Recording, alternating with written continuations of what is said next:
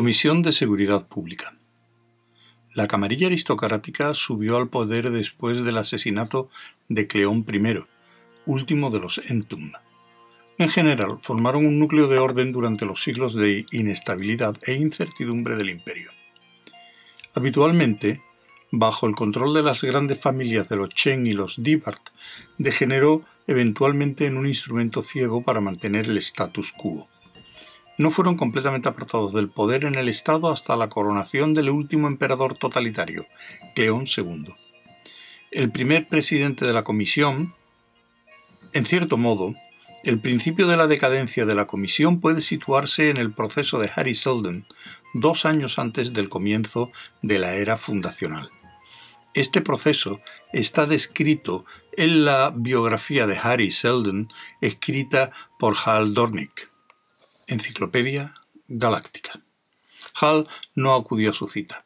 A la mañana siguiente, un zumbido amortiguado le despertó. Contestó y la voz del conserje, tan apagada, cortés y modesta como debía de ser, le informó que estaba detenido bajo las órdenes de la Comisión de Seguridad Pública. Hal se precipitó hacia la puerta y descubrió que ya no estaba abierta. No podía hacer otra cosa más que vestirse y esperar. Fueron a buscarle y le llevaron a otro lugar, pero seguía estando detenido. Le hicieron preguntas con la mayor educación. Todo era muy civilizado. Él explicó que pertenecía a la provincia de Sinax, que había asistido a esta y aquella escuela y obtenido un diploma de doctor en matemáticas en tal y tal fecha había solicitado un puesto entre el personal del Dr. Selden y le habían aceptado. Dio estos detalles una y otra vez, y ellos volvieron a la pregunta de su unión al proyecto Selden una y otra vez. ¿Cómo se había enterado él? ¿Cuáles serían sus deberes? ¿Qué instrucciones secretas había recibido? ¿De qué se trataba? Contestó que no lo sabía no tenía instrucciones secretas. Era un erudito y un matemático. La política no le interesaba. Finalmente, el amable inquisidor le preguntó ¿Cuándo tendrá lugar la destrucción de Trantor? Hal titubeó. Yo no sé calcularlo. ¿Y otros? ¿Cómo podría hablar por otra persona? Se sintió acalorado, demasiado acalorado. El inquisidor preguntó ¿Le ha hablado alguien de dicha destrucción? ¿Ha establecido una fecha? Y como el joven vacilara, continuó Le han seguido, doctor. Estábamos en el aeropuerto cuando usted llegó, en la torre de observación cuando esperaba la hora de la cita, y, naturalmente, pudimos oír su conversación con el doctor Selden. Hall repuso. Pues ya conocen su opinión sobre la materia. Es posible, pero nos gustaría que usted nos la dijera. Opina que Trantor será destruido dentro de cinco siglos. ¿Lo ha demostrado mm, matemáticamente? Sí, lo ha hecho, insolentemente. Usted mantiene que mm, las matemáticas son válidas, ¿verdad? Si el doctor Seldon lo sostiene, es que lo son. En ese caso, volveremos. Espere, tengo derecho a un abogado. Reclamo mis derechos como ciudadano imperial. Los tendrá. Y los tuvo. El hombre que entró era muy alto, un hombre cuyo rostro parecía estar hecho de rayas verticales y tan delgado que uno se preguntaba si habría espacio en él para una sonrisa. Hal alzó la vista. Estaba desaliñado y cansado, habían ocurrido muchas cosas, a pesar de no hacer más de treinta horas que se hallaba en Trantor. El hombre dijo Soy Lors Abakim. El doctor Seldon me ha elegido para representarle. ¿De verdad? Bueno, entonces escuche. Solicito una apelación instantánea al emperador. Me retienen sin ninguna causa. Soy inocente de todo.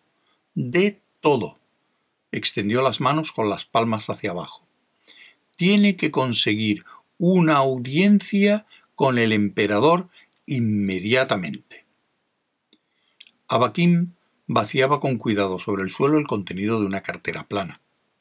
Si Hal no hubiera estado tan excitado, habría reconocido unas formas legales celomet, delgadas como el metal y adhesivas, adaptadas para la inserción dentro del reducido tamaño de una cápsula personal.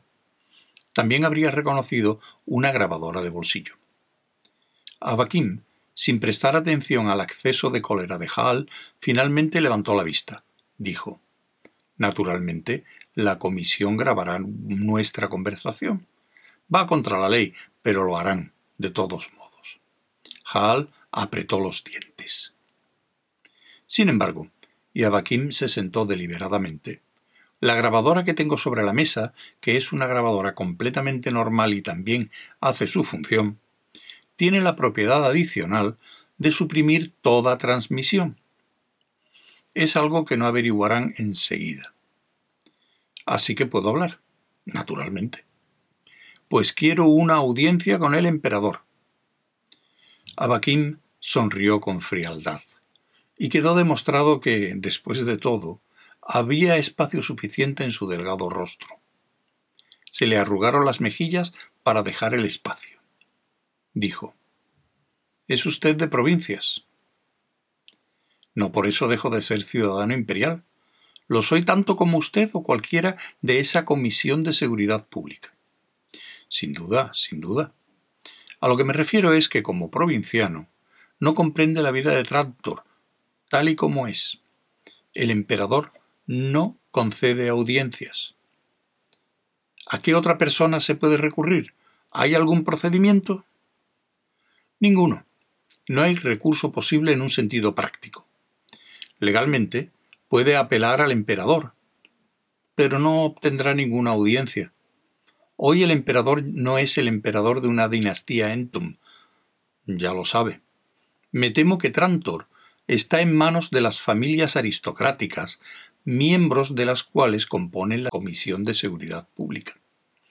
Este es un desarrollo que la psicohistoria ha predicho muy bien. Hall dijo, ¿De verdad?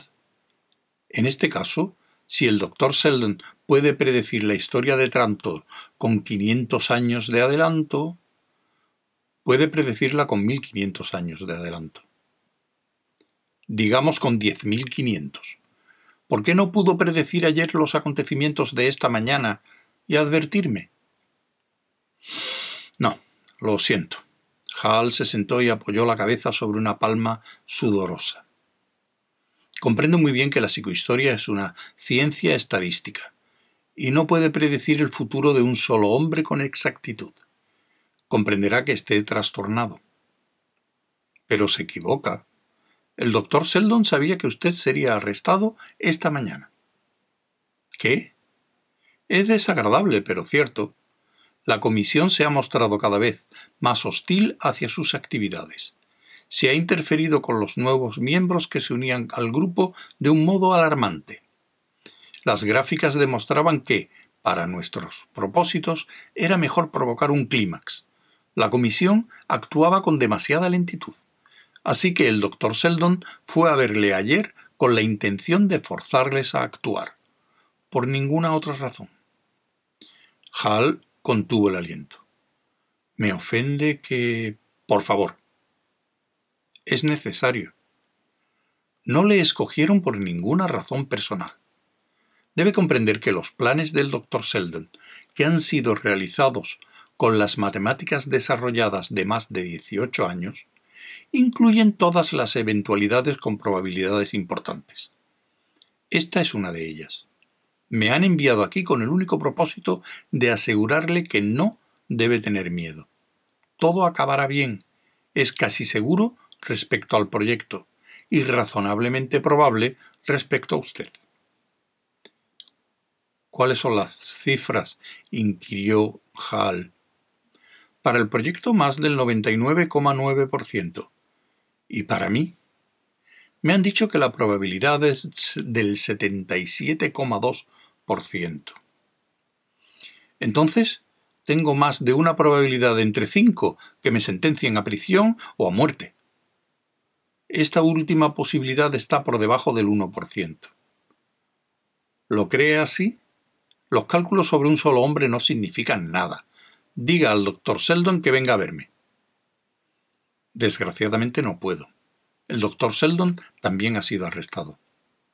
La puerta se abrió de pronto antes de que Hall pudiera hacer otra cosa que articular el principio de un grito.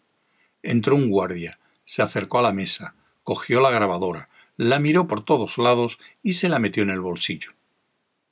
Abaquín dijo sosegadamente Necesito ese aparato. Ya le daremos otro, abogado. Uno que no provoque un campo estático. En este caso, mi entrevista ha concluido.